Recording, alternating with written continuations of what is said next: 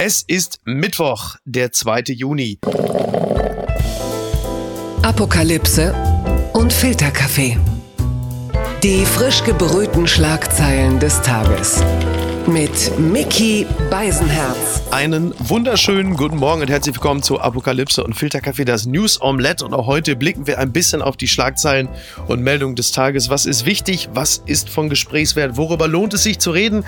Und er kann es mir sicher sagen. Er ist einer der renommiertesten Journalisten Deutschlands. Er ist stellvertretender Chefredakteur der Welt und Autor des brandneuen Buches Machtverfall, Merkels Ende und das Drama der deutschen Politik. Und darüber werden wir natürlich auch reden. Und zwar mit Robin Alexander, guten Morgen.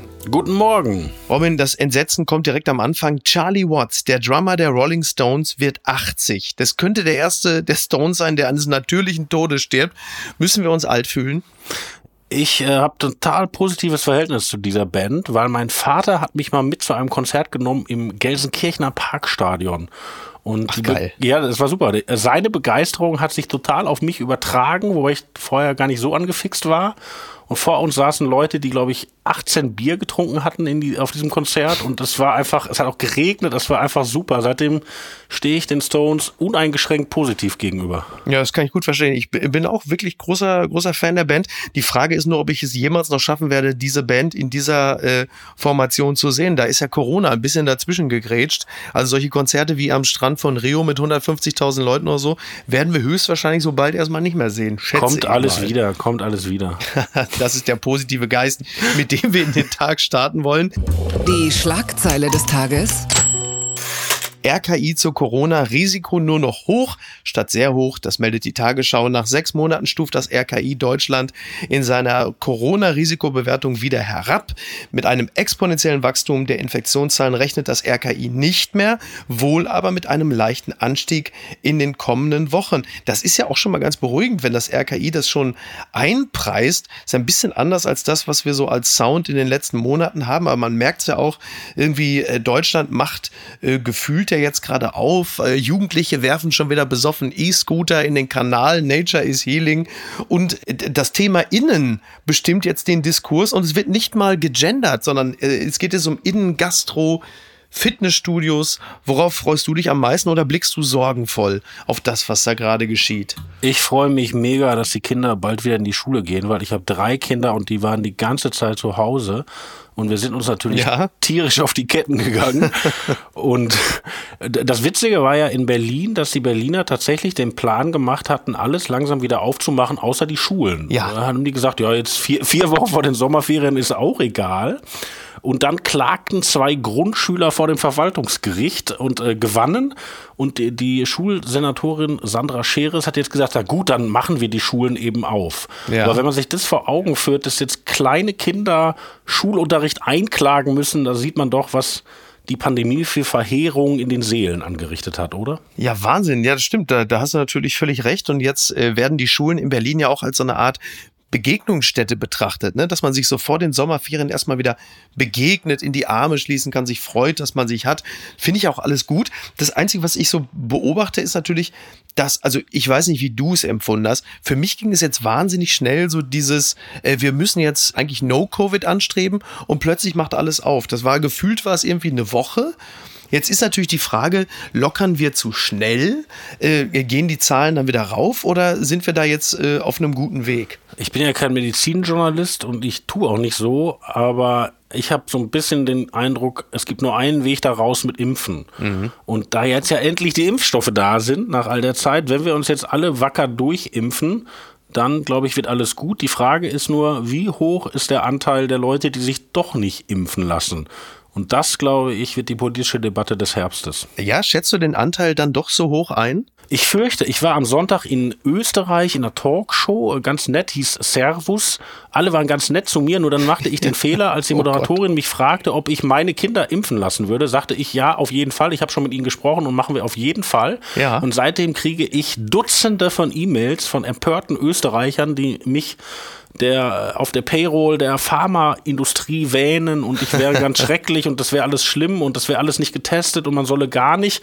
Und das, ähm, das weckt bei mir ein bisschen den Verdacht, dass da doch mehr im Busch ist, als wir hoffen. Wobei man ja auf so eine Antwort normalerweise bei Servus nicht äh, in den Kommentarspalten warten muss, weil meistens sitzt ja da auch ein Experte direkt einem gegenüber am Tisch bei Servus, oder? Da hast du in dem Fall ja noch Glück Ja, das gehabt. war eine total nette Kollegin, äh, österreichische Kollegin, äh, die dann tatsächlich sagte, das ging alles nicht, das wäre alles nicht ausreichend getestet. Und dann sagte ich, ganz Israel ist äh, geimpft und hat ja seine Daten dem bösen ja. Pfizer-Konzern übermittelt. Und das ist auch dann eigentlich eine Studie von, weiß ich, sechs bis acht Millionen Leuten. Ja, und dann wie immer stand es Vernunft gegen das Gegenteil, beides als Meinung gegeneinander. Naja, klar. Übrigens, die Zahlen und die Inzidenzen, die werden ja sowieso auch nochmal interessant. Äh, allzu viele positive Tests werden vermutlich gar nicht mehr dazukommen äh, bei der Qualität der Testcenter, die wir jetzt gerade haben. Also Berlin hat gerade jetzt aktuell zwei geschlossen, unter anderem eine Fahrschule. Ich habe schon gesagt, jede Hähnchenbraterei ist ja jetzt nebenbei auch noch ein Testcenter. Ist das, das ist eine Frage, ähm, die wir uns auch schon seit ein, zwei Tagen hier zu Hause stellen.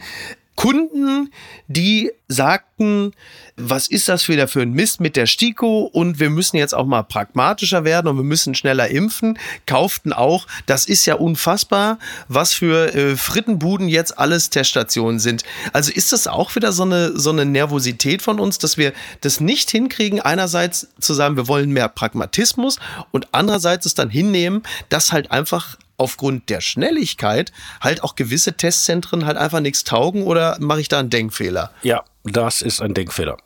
Soll ich den erklären oder stehen Bitte, lassen? ja, unbedingt. unbedingt. nee, ich also lasse hier schon zu viele Denkfehler stehen. Ja, also ich wurde auch, bevor ich nach Österreich äh, flog, musste ich einen PCR-Test machen lassen, weil ich ja flog.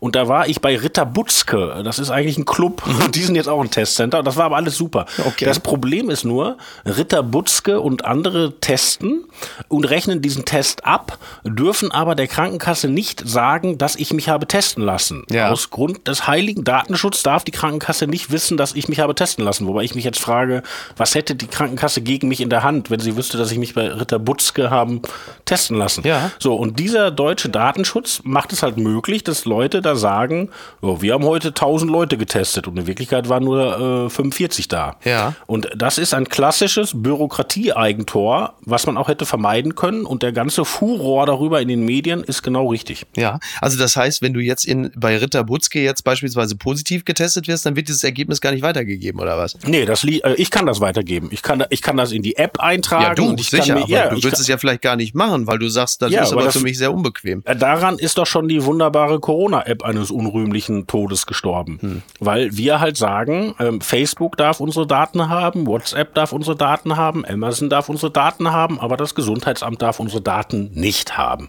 So, und daran ist äh, ziemlich viel äh, schiefgelaufen in dieser Pandemie und äh, jetzt wieder. Okay. Was dieses, äh, diesen Impfpass angeht, den digitalen, da warten wir ja jetzt auch gerade drauf, denn es ist ja nun jetzt doch mittlerweile ein signifikanter Anteil der Deutschen geimpft, sogar auch zweifach.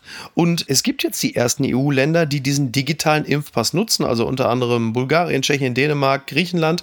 Wann ist es denn in Deutschland soweit? Oder rechnest du damit einfach gar nicht mehr? Na doch, das muss kommen und das ist ja auch auf EU-Ebene vereinbart, aber ich gerate schon wieder in meine Rolle der Übelkrähe, weil ich hier dauernd kritisiere. Aber das Bittere ist ja, die Israelis haben diesen digitalen Impfpass vor einer Woche abgeschafft. Weil wenn alle ausreichend geimpft sind und so eine Art Herdenimmunität ich glaube, es heißt jetzt Gemeinschaftsimmunität, weil das politisch ja, ja, korrekt. Gemeinschaftsschutz, ne? Gemeinschaft, ja, wie, wie, auch immer. Dann braucht man den gar nicht mehr. Also ja. die sind ja schon wieder drei Ecken weiter.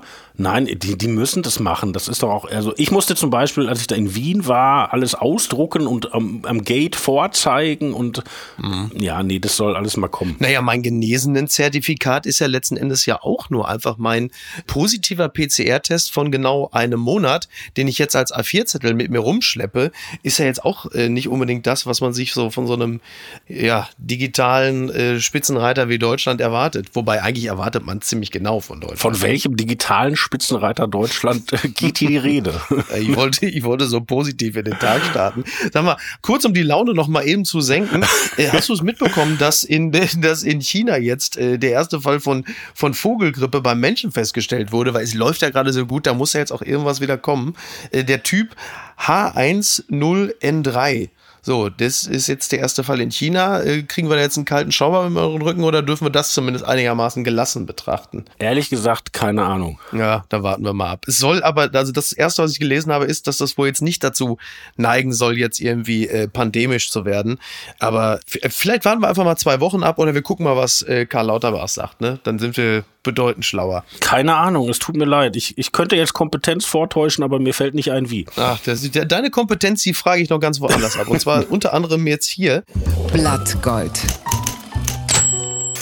NSU-Akten. Baerbock widerspricht Hessen Grünen und fordert NSU-Bundesarchiv. Das äh, sagte Annalena Baerbock im WDR Cosmo Podcast Machiavelli. Sie sagte, ähm, und zwar, wir hätten das anders gemacht. Wir hätten das in Hessen nicht so gehandhabt, denn sie kritisiert die Entscheidung der schwarz-grünen Koalition in Hessen, die Offenlegung der NSU-Akten zu verhindern. Und in dem äh, Machiavelli-Podcast von Jan Kawelke und Vassili Golot, liebe Grüße an der Stelle, der heute rauskommt, sagt sie unter anderem, wir hätten es richtig gefunden, wenn es deutschlandweit ein Bundesamt gibt, wo alle NSU-Akten aus allen Bundesländern, aus allen Untersuchungsausschüssen gesammelt veröffentlicht werden. Ja, damit positioniert sie sich ja äh, ganz eindeutig und unter anderem ja auch gegen den noch amtierenden Innenminister Horst Seehofer, denn sie äh, strebt auch zusätzlich äh, zu diesem Bundesarchiv eine umfassende Untersuchung der deutschen Sicherheitsbehörden an. Und das ist ja nun wirklich genau konträr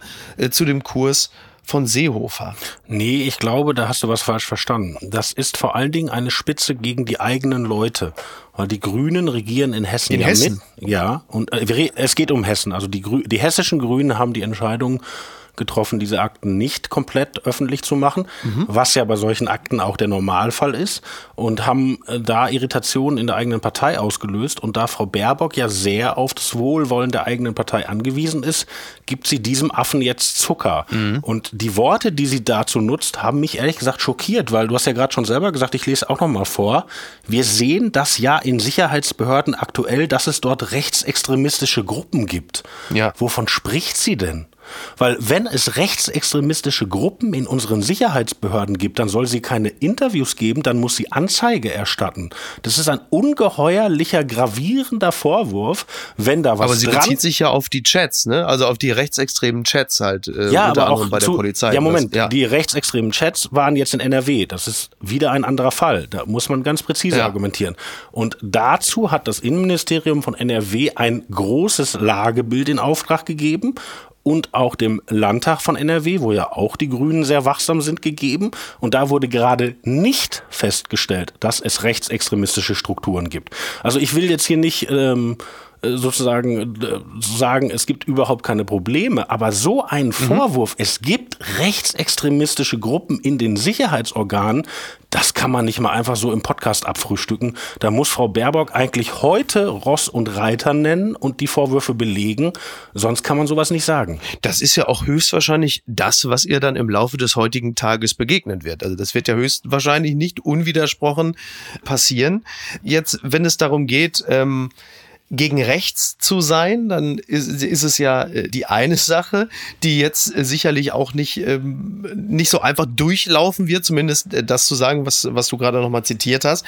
Und dann haben wir noch eine andere Sache, dass äh, Annalena Baerbock sich jetzt auch noch was anhören kann, wenn es um den Benzinpreis geht. Also da ist ja so, dass die linken Fraktionschefin Amira Mohamed Ali äh, sich gegenüber Baerbock geäußert hat und diesen Vorstoß, dass der Benzinpreis um 16 Cent erhöht werden soll und deshalb wirft Mohamed Ali Annalena Baerbock unerträgliche Arroganz vor. So, das sei keine sinnvolle Klimapolitik, sondern das spalte die Gesellschaft noch weiter. Jetzt muss ich sagen, äh, sowohl du als auch ich, wir sind ja auch äh, Kinder des Ruhrgebiets, auch ähm, sag mal, in einem sozialdemokratischen Milieu groß geworden. Ich finde das auch nicht so ganz unproblematisch, wenn ich mir vorstelle, auf welche Leute das dann letzten Endes dann vor allen Dingen auch zutrifft. Also, oder um es mal anders zu sagen, wer grün wählt, wird Gelbwesten kriegen. Was kommt denn da auf uns zu? Ja, aber ehrlich gesagt, was hast du denn gedacht? Also man, Naja, die, ich hab- die, also- die Klimapolitik der Grünen, die da äh, sozusagen darauf setzt, den Ausstoß von CO2 gezielt zu verteuern. Ja, äh, damit weniger CO2 äh, ausgestoßen wird, naheliegenderweise. Ja. Äh, Das wird dann alles teurer, damit weniger Leute das nutzen. Genau. So, und wer wird das weniger nutzen? Die Leute, die es sich nicht leisten können, ist doch klar. Ja, ja, klar. Also mein Chef Ulf Boschert sagt immer, ähm, lasst uns doch eine City-Maut machen, ich bezahle die, dann kann ich endlich ein bisschen äh, da in ru ruhiger fahren und habe nicht so viele äh, Schleicher vor mir. So, also das ist doch klar. Das hat er unter anderem auch bei uns im Podcast gesagt. Das äh, kam auch extrem gut an, wie du dir vorstellen kannst. ja, also übrigens habe ich ehrlicherweise sowieso schon auf, auf das öffentliche äh, Japsen äh, von Ulf gewartet, äh, jetzt als es hieß 16 Cent. Wobei, wenn man ehrlich da ist, muss Ulf ich widersprechen, Ulf japst nicht. Ist, ja, da, da hast du recht, da hast du recht. Aber so ein bisschen Schnappatmung äh, muss man ja irgendwie schon äh, Überhaupt durchgehört nicht, haben. ich sehe ihn jeden Tag. Niemals. Ja, wirklich? Ja, wobei er ist natürlich, aber da sind wir übrigens auch an dem Punkt. Also ich unterstelle jetzt natürlich Ulf Poschardt unfassbaren Reichtum, weswegen er diese 16 Cent mehr ja vergleichsweise entspannt würde bezahlen können, während jetzt Menschen, die ja zum Beispiel auch einfach vielleicht im, im Lieferverkehr tätig sind, Taxifahrer, Beispielsweise, ja, und nicht nur Privatpersonen, die müssen das ja alles mittragen und für die sind natürlich äh, 16 Cent Preiserhöhung extrem gravierend. Ja, und es ist doch nicht nur der ähm, Sprit, es wird auch die Heizung sein. Ja, ja, klar. Und es wird auch die Produkte Ja. sein, weil äh, wenn die Produktion teurer wird, damit da weniger verbraucht wird, dann werden die Produkte teurer. Und die Leute mit mehr Geld sagen dann, na, da zahle ich halt ein bisschen mehr und die Leute, die sich nicht leisten Genau. können. So. Aber das ist, das war doch in dieser Politik immer angelegt. Frau Baerbock Ja, aber wie bisher, kriegt man das denn angepasst? Also Frau, wie kriegt Frau man das Baerbock denn hat hin? bisher das immer versucht, zu äh, rhetorisch zu umschiffen. Mhm. Also da, da war es ja dieses äh, paar lustige Interviews, wo sie immer sagte, wir müssen den globalen Flugverkehr einschränken. Und da ist ja jeder dabei, weil ich meine, jeder ist für Klima. klar. So, wenn man dann sagt, so, aber du darfst nicht mehr nach Malle, dann wird's halt haarig. So, und äh, darauf müssen die Grünen jetzt eine Antwort geben. Und jetzt kommt Frau Baerbock bisschen früh im Wahlkampf schon ins kurze Gras. Schön. Wir reden ja immerhin auch über die Grünen. Da sollte das Gras generell ja sowieso immer länger sein, weil dann halt einfach niemand mäht und das auch für die Bienen gut ist. Aber das mal am Rand. Ist vielleicht auch der größte Feind von äh, Baerbocks Kanzlerinnenambitionen die Konkretisierung ihrer Politik?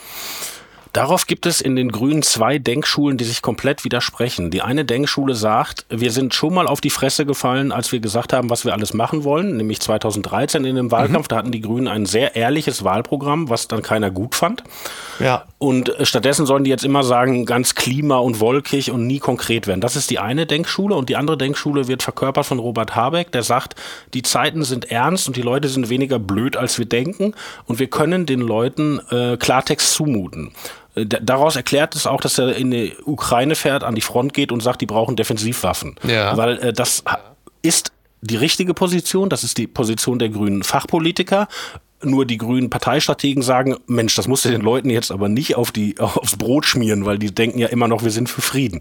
So, und jetzt ist die Frage, ist Frau Baerbock eine Anhängerin der bleib wolkig und in guten Gefühlen Theorie oder ist Frau Baerbock eine Anhängerin der Habeck-Theorie, die Leute sind schlauer und wir können ihnen was zumuten?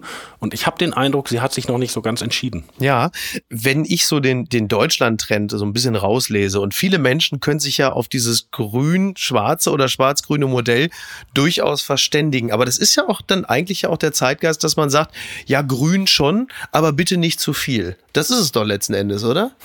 Naja, was ist grün? Wenn grün ist, so diffus Nachhaltigkeit und äh, Müll sortieren und ähm, darauf achten, dass man jetzt nicht drei Steaks am Tag isst, da sind ja alle dabei. Wenn grün aber konkret ist, das Programm von Herrn Hofreiter, da sind schon weniger dabei. Genau, Und ja, ja. die Frage ist halt, ähm, wie wie konkret we- werden die Grünen im Wahlkampf? Und da spielt die politische Konkurrenz eine Rolle und da spielt ehrlich gesagt auch der Journalismus eine Rolle, weil wir hatten ja lange überhaupt nicht auf die Grünen geguckt. Wir waren alle mit Söder gegen Laschet beschäftigt, äh, ich äh, persönlich am allermeisten. Und äh, dann haben Habeck und äh, Baerbock das unter sich ausgemacht und haben, wir haben alle geschrieben, ach, ist ja toll, wenn das kooperativ und Mannschafts geistmäßig geregelt wird und drei Tage später hat Habeck ein Interview gegeben, Das Zeitinterview. so, und wenn wir bei den Grünen genauer hingucken, werden wir auch bei den Grünen die marxistisch gesprochen Widersprüche erkennen. Ja. Und dann bin ich gespannt, äh, wie viel von dieser Sympathiewelle bleibt. Aber ehrlich gesagt, da müssen sie durch. Das ist doch gut so, dass das jetzt kommt. Das ist auch gut, dass das vor der Wahl kommt, weil nach der Wahl kommt es auf jeden Fall und dann ist besser, wenn wir vorher drüber geredet haben. Entzauberte Scheinriesen. Parteichef ringt um Distanz. Laschet Werteunion hat mit CDU 0,0 zu tun. Das berichtet NTV. Mit markigen Worten tritt der CDU-Mann Otte sein Amt als neuer Vorsitzender der Werteunion an. Sein Parteichef Laschet ist erbost. Vor der Landtagswahl in Sachsen-Anhalt distanziert er sich von der konservativen Gruppe. Ja, Laschet ist erbost. Das bedeutet eigentlich immer, er lächelt gequält und beißt dann heimlich in sein Kissen. Mehr passiert in der Regel nicht. Laschet sagt aber noch, äh, die Werteunion sei weder organisatorisch noch personell noch in irgendeiner Form mit der CDU verbunden. Ja, das Blöde ist halt nur, dass ja in der Werteunion ja weitestgehend ja aber dann trotzdem auch einfach nur CDU-Mitglieder sind. Also wenn du jetzt irgendwie den FC Bayern Charter Ismaning hast, dann sind doch am Ende aber doch trotzdem da auch ganz viele Mitglieder des FC Bayern drin. Also ist nee, die Werteunion... Äh, tut mir leid, das, nee, nee, das stimmt nicht. Also bei Bayern weiß ich jetzt jetzt nicht, aber zum Beispiel, wenn man in einen Berliner Schalke-Fanclub eintritt, ja. dann ist dieser Schalke-Fanclub Teil eines äh, Schalke-Fan-Verbands. Okay, okay. Und die, pass, die passen auf, dass da alle ordentlich blau-weiß sind und damit gehören die irgendwie dazu. Und genau das ist tatsächlich bei dieser Werteunion nicht der Fall. Ja. Also die Werteunion ist ein Club, wo sich Leute treffen, die teilweise in der CDU sind, teilweise mal waren, ja. teilweise dahin gehen würden, wenn die ganz anders würden. Und die sind von der Partei weder finanziert noch anerkannt noch sonst was. Ja. Das gab es in der CDU schon öfter. Also es gibt zum Beispiel, es gibt so einen homosexuellen Club in der CDU, der heißt Lesben- und Schwulenunion. Ja. Der wurde schon vor irgendwie 15 Jahren oder so gegründet und die CDU hat den erst jetzt anerkannt.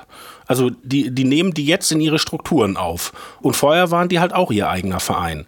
Und wenn Laschet das sagt, da, da hat er recht. Also er, er hat keinen Durchgriff auf diese Truppe ja. und die gehören streng genommen auch nicht zu diesem Verein. Also da tut mir leid, dass ich das jetzt, diese spießige Politiker Rechtfertigungsantwort gebe, aber es, ich bedauere, der Mann hat recht in dem Punkt. Nee, nee, das, das ist ja auch völlig okay. Das soll ja auch Wobei das so irre sein. Ist, ja, das Irre ist ja, wenn ich das noch sagen darf, ja. dieser Max Otte, der da jetzt der Boss geworden ist, der war ja vorher im Kuratorium der Stiftung der AfD. Genau. Und das ist natürlich ein dicker Hund, also weil das ist ja, äh, um in deinem Beispiel zu bleiben, wenn man den äh, Bayern-Fanclub aufmacht und äh, vorher im BVB-Fanclub der Vorsitzende war. Das ist ja irgendwie seltsam.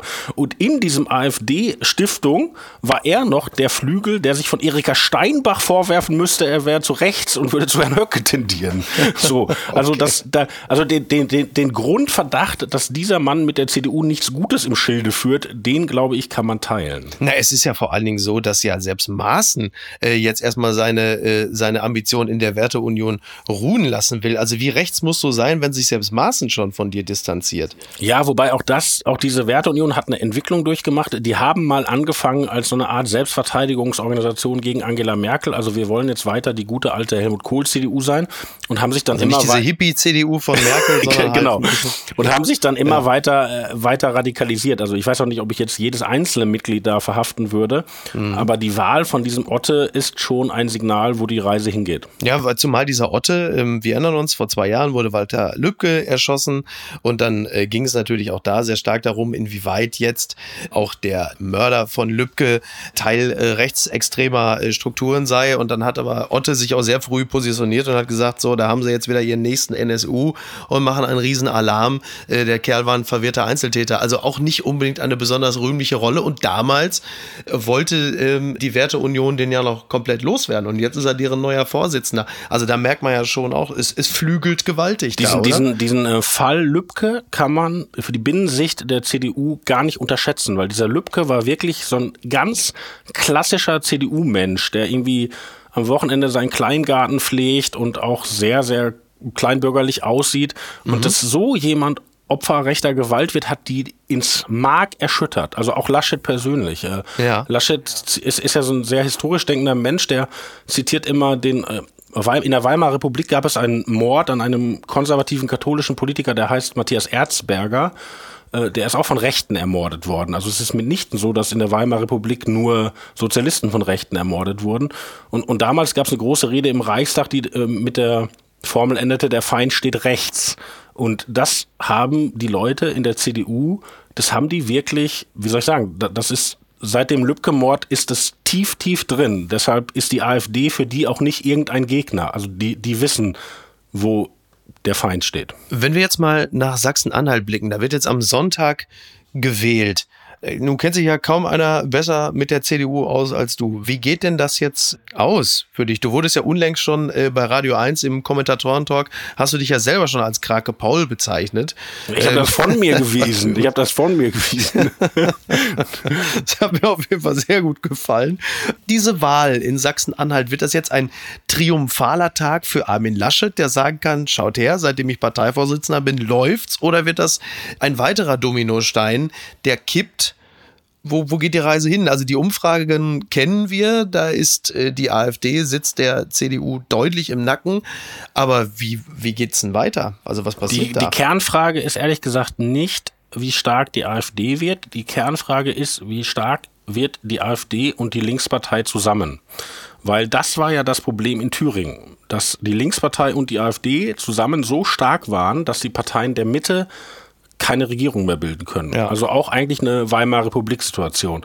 Und da ging ja der ganze, äh, da entgleiste ja alles in dieser Kemmerich-Wahl. Ja. So, und in Sachsen-Anhalt ist die Lage insofern anders, weil in Thüringen ja schon ein linker Ministerpräsident regierte, Herr Ramelow, und in Sachsen-Anhalt regiert ja der Haseloff, also ein CDU-Mensch. Und die Frage ist jetzt, ob der Haseloff seine Mitte-Koalition, also die nennen das ja Kenia, also das ist äh, CDU, SPD und Grüne, mhm. ob die zusammen wieder stark genug werden, um eine Mehrheit zu bilden oder vielleicht auch noch die äh, erstaunlicherweise erstarkte FDP hinzunehmen. Und wenn das Dann gelingt, sind wir bei Simbabwe, ne? genau.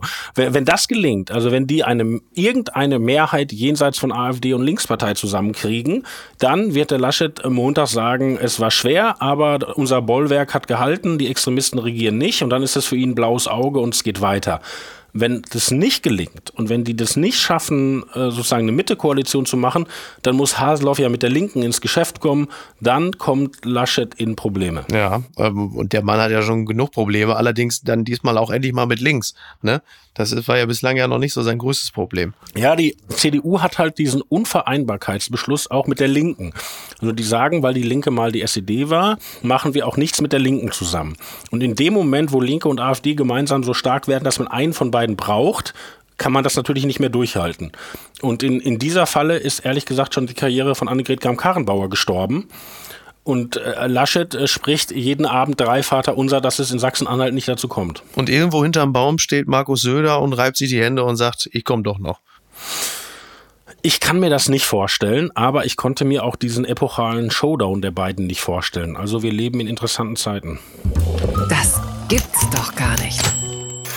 Trotz sinkender Corona-Zahlen, Wacken-Festival fällt erneut aus. Das berichtet das Redaktionsnetzwerk Deutschland. Die Veranstalter des Wacken Open Air hatten lange an einer Durchführung in diesem Jahr festgehalten. Am Dienstag verkündeten sie aber die ernüchternde Nachricht, das Festival wird auf das nächste Jahr verschoben. Es soll vom 4. August bis 6. August 2022 stattfinden. Und jetzt natürlich die bange Frage unter den Metal-Fans, wird es Heino bis dahin noch schaffen? Ne? Als alter Moscher, Robin, jetzt du, bist du auch so am Boden? Ehrlich gesagt, ich habe vorher überlegt, was könnte ich dazu sagen und äh, habe recherchiert, dass die Fachzeitschrift Metal Hammer im Axel Springer Verlag erscheint. Aber ähm, und ich glaube, Ulf war da auch mal Herausgeber oder ist es noch. Aber leider, ich äh, weiß darüber nichts. Äh, vor ein paar Jahren geriet ich mal persönlich in Bedrängnis, weil einer meiner Söhne wollte nach Wacken fahren. Da war der aber noch ganz jung, also Grundschule. Ja. Und dann hatte der einen Grundschulkameraden aufgetan, der da immer mit seinem Vater hinfährt. Und dann dachte ich, ey, auch mit seinem Vater zum Metal-Festival, das ist doch wirklich ganz schrecklich. Und habe gesagt, ich mache das nicht und ich zelte auch nicht gerne. Und ja, daran ist das alles gescheitert. Also tut mir leid. Ich, äh, es tut mir wahnsinnig leid um die Leute. Ich hätte denen das gegönnt mit ihrem Zelt und ich ihrer Musik. Ja, total. ja, die armen Leute, die mussten ja auch, äh, also Wacken ist ja 2020, na klar, auch schon abgesagt worden. Das sind immerhin 75.000 Fans. Und dann wurde das Ganze durch eine Online-Veranstaltung ersetzt. Jetzt muss man dazu sagen, Online-Festival für Wacken-Fans, die sitzen die anderen 362 Tage im Jahr ja sowieso vom Rechner. Wenn in Wacken man Asteroid einschlägt, dann liegt der gesamtdeutsche IT-Support am Boden. Da sind ja wirklich nur. Ich glaube, das sind Stereotypen. Ja, aber sie glaube, stimmen ja. komplett. Sie stimmen komplett. Ich weiß ja, nicht. Doch, weiß doch. Nicht. Da sind 75.000 Fans, die da sind. Ich stelle mir gerade vor, 75.000 Menschen, die euphorisiert durch ein Dorf in Schleswig-Holstein latschen. Wird das irgendwann auch so sein, wenn die Fans zum Geburtshaus von Robert Habeck pilgern? Du kannst es mir doch sagen. Ja, das wären ja dann wahrscheinlich eher Fensinen und also ich weiß nicht, ich finde, wir Journalisten überziehen da immer. Ne? Also erst war ja äh, Robert Habeck so ganz kurz hinter Jesus Christus und das konnte alles gar nicht toll genug sein. Mhm. Und jetzt gilt er so als der Philosophenkönig, der gar nichts konkret kann. Und das stimmt alles nicht. Ja, ja. Also der hat jahrelang als Minister in einem für die Grünen schwierigen Feld, also so Landwirtschaft und Fischerei und so, also wo die Leute nicht so auf die Grünen stehen, das hat der alles sehr, sehr seriös bearbeitet. Und also ich halte den weder für eine Heilsgestalt noch für eine hohle Nuss. Und ich finde, wir sollten das den Leuten auch nicht so erzählen spießigerweise, finde ich das. Die höchstgeschätzte Jagoda Marinic hatte ja schon mal mit dem Gedanken geflirtet, dass mit Habeck wir einen Kanzlerkandidaten oder Kanzler kriegen könnten, der ausnahmsweise mal ein Intellektueller sei. Haben wir in Deutschland eine intellektuellen Ver Verachtung? Nee, so weit würde ich nicht gehen, aber äh, was wir schon haben, ist, dass wir eine totale Entleerung des Diskurses haben, weil mhm. Angela Merkel ist sehr klug und redet auch äh, persönlich mit Intellektuellen. Also ich habe neulich erst einen führenden Soziologen getroffen, der mir erzählte, er hätte viele Gespräche über systemtheoretische Aspekte der Pandemie mit Merkel geführt, aber ich dürfe das nie schreiben oder erzählen, weil darauf hätte sie ihn eingeschworen. Also sie, sie, sie, sie ist nicht anti-intellektuell, aber sie hat das ja nie rausgelassen. Also sie, sie glaubt nicht, dass man damit in der Öffentlichkeit bestehen kann. Und das hat uns natürlich dem ein bisschen entwöhnt. Und äh, Habeck hat den Ansatz, dass er glaubt, dass er das alles den Leuten zumuten kann. Das wäre auch interessant gewesen, wenn er der Kanzlerkandidat geworden wäre, wie das gelaufen wäre. Ja. Ja, aber mal sehen. Ganz weit vorne. Hier müssen wir uns jetzt um zu viel Intellekt gar keine Sorgen machen. Der Kicker berichtet, nach 30 Jahren Rummenigge macht vorzeitig Schluss. Der Boss geht. Karl-Heinz Rummenigge, der Vorstandsvorsitzende des FC Bayern, wird nach Ablauf des Geschäftsjahres zum Ende des Monats sein Amt niederlegen. Nach 30 Jahren im Management des Rekordmeisters Karl-Heinz Rummenigge oder wie Uli Hoeneß ihn liebe, immer liebevoll nennt, den Karl-Heinz. Der nennt ihn aber K-A-L-L-I-N-Z, Karl-Heinz. Und ich weiß nicht, für Rummenigge wäre eine goldene Uhr zum Abschied übertrieben. Ich ähm, möchte da jetzt nichts, also, ne? Macht er sich bereit für das Amt des DFB-Präsidenten? Weil sie vielleicht, vielleicht hat man in Deutschland gehört, oh Gott, es könnte sein, dass eine Frau DFB-Präsidentin wird. Und da hat man dann ganz schnell gesagt, bevor das passiert, Karl-Heinz, da musst du schnell rüberwechseln. Ich würde dazu am liebsten gar nichts sagen, weil ich bringe mich nur in Schwierigkeiten. Ich bin da familiär sehr vorgeprägt, ja. weil ich komme aus einer richtig Hardcore-Schalke-Familie. Und dazu gehörte wirklich, man muss es so traurig sagen, echter Bayern-Hass. Also ich weiß noch, mein Vater. Ja, aber das ist auch völlig okay. ja, schon hier wird man verstanden. Sehr, sehr gut. Also mein Vater hat früher immer Europapokalspiele geguckt und war für die anderen. Äh, immer, immer.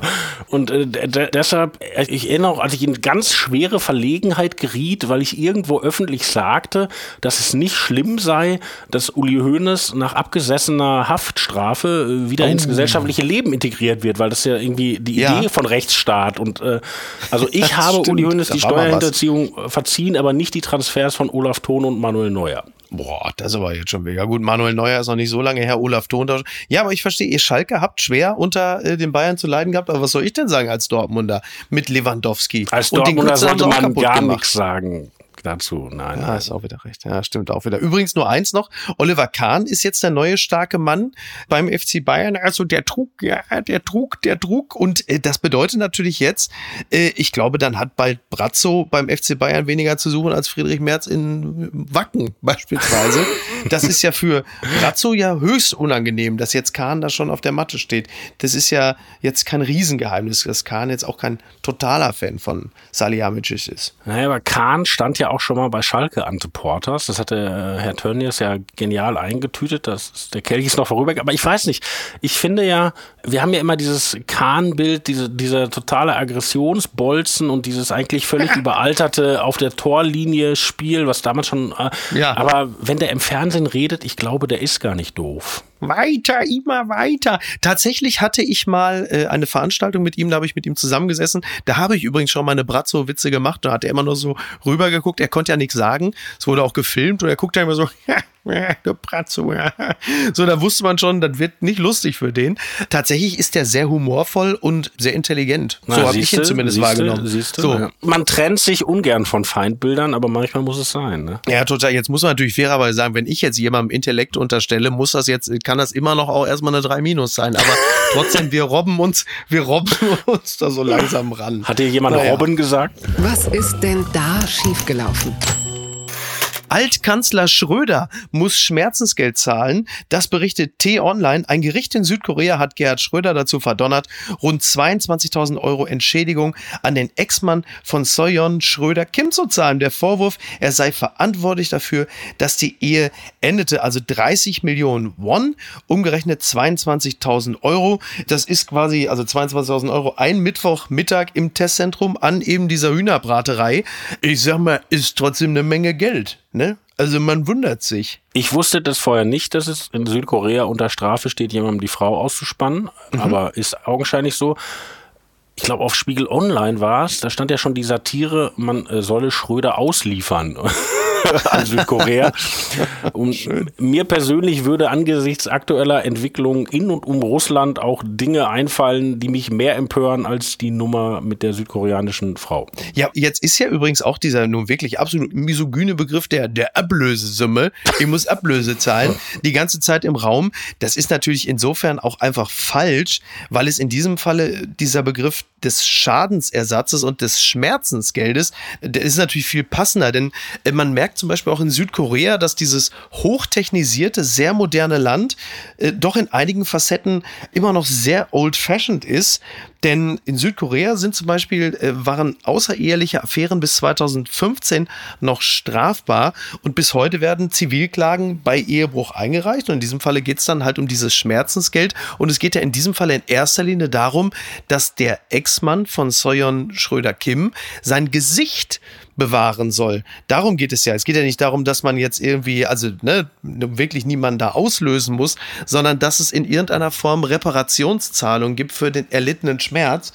Und dann äh, vervollständigt sich dieses Bild. Ich habe nur gerade gesagt, wenn, wenn Gerhard Schröder jetzt selber für jede geschiedene Ehe noch Schmerzensgeld womöglich kassieren kann, dann braucht er vielleicht bald auch kein Geld mehr von Putin. Ne? Macht er, ist er doch noch saniert. Meine Südkorea-Erfahrung beschränkt sich auf den Besuch eines G20-Gipfels in Seoul, Ja. wo wir nachts mit Merkel landeten und dann über eine lange Autobahn fuhren und es waren überall Plattenbauten, Tausende und die waren nummeriert, also immer nur 697, 698 und dann wurden wir im Keller eines Konferenzzentrums abgestellt und bekamen einen Topf voll Kimchi. Ach, toll. Und da dachte ich, wenn das Seoul ist, will ich nicht Pyongyang sehen.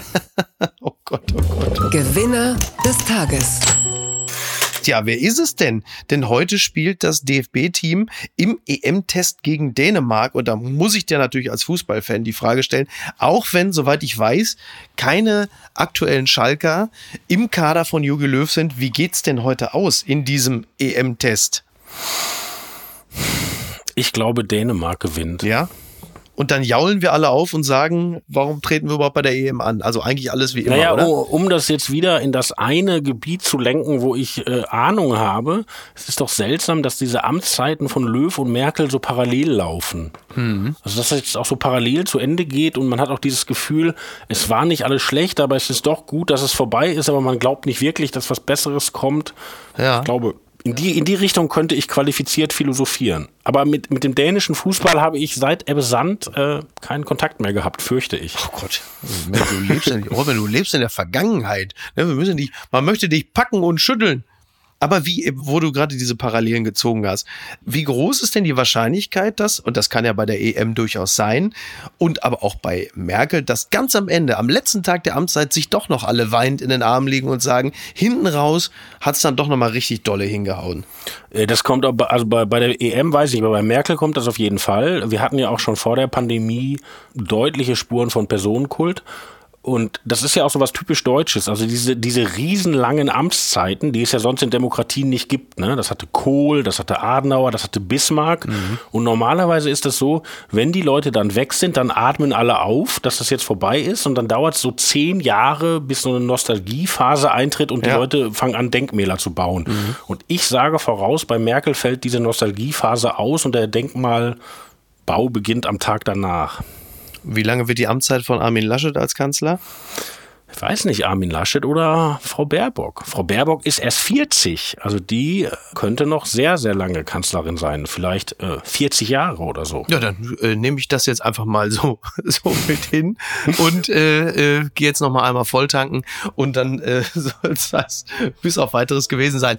Lieber Robin, ich danke dir ganz herzlich. Ich würde mich sehr freuen, wenn du wiederkommen würdest. Mache ich. Zu analysieren gibt es ja immer eine ganze Menge und dann unterhalten wir uns dann unter anderem auch äh, über den hervorragenden hervorragenden Saisonstart der Schalker in der vierten Bundesliga. Ich muss jetzt weg. Ne? Alles klar, mach's gut. Dankeschön. Ciao. Tschüss. Tschüss. Tschüss. Apokalypse und Filtercafé ist eine Studio Bummens Produktion mit freundlicher Unterstützung der Florida Entertainment. Redaktion Niki Hassania. Produktion Laura Pohl. Ton und Schnitt Niki Franking. Neue Episoden gibt es jede Woche montags, mittwochs und freitags, überall, wo es Podcasts gibt. Stimme der Vernunft und unerreicht gute Sprecherin der Rubriken Bettina Rust.